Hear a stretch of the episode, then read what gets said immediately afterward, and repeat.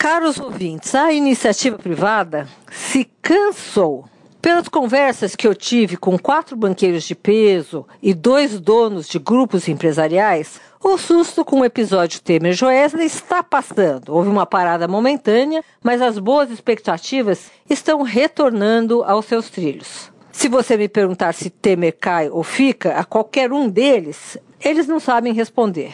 Mas a economia, eles têm a nítida certeza que vai melhorar. Pode ser com Temer, Tasso Gereissati, Nelson Jobim, Carmen Lúcia, Rodrigo Maia, tanto faz. Acham que quem assumir não terá outra opção a não ser a de dar continuidade à atual política econômica.